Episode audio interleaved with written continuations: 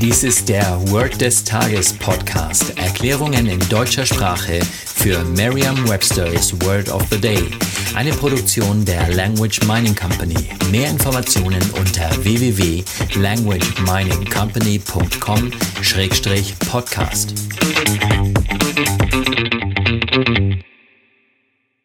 Das heutige Word des Tages ist deface, geschrieben D-E-F-A-C-E. -E. Eine englische Definition ist to ruin the surface of something, especially with writing or pictures. Eine Übersetzung ins Deutsche ist so viel wie entstellen oder verunstalten. Hier ein Beispielsatz aus Merriam-Webster's Learner's Dictionary. The building was defaced with graffiti. In dem Wort deface sind zwei Elemente enthalten. Ganz offensichtlich ist das zweite Element, nämlich das Wort face, den meisten Anfängern bereits bekannt.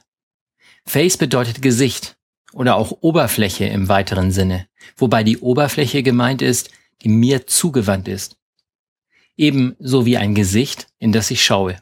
Das erste Element ist ein Präfix, also eine Vorsilbe.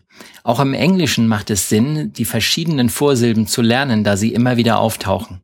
Die englische Vorsilbe die entspricht in etwa der deutschen Vorsilbe end.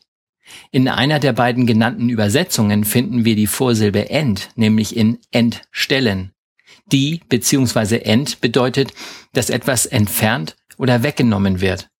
Bei entstellen wird also die Stellung verändert und bei deface wird das Gesicht weggenommen.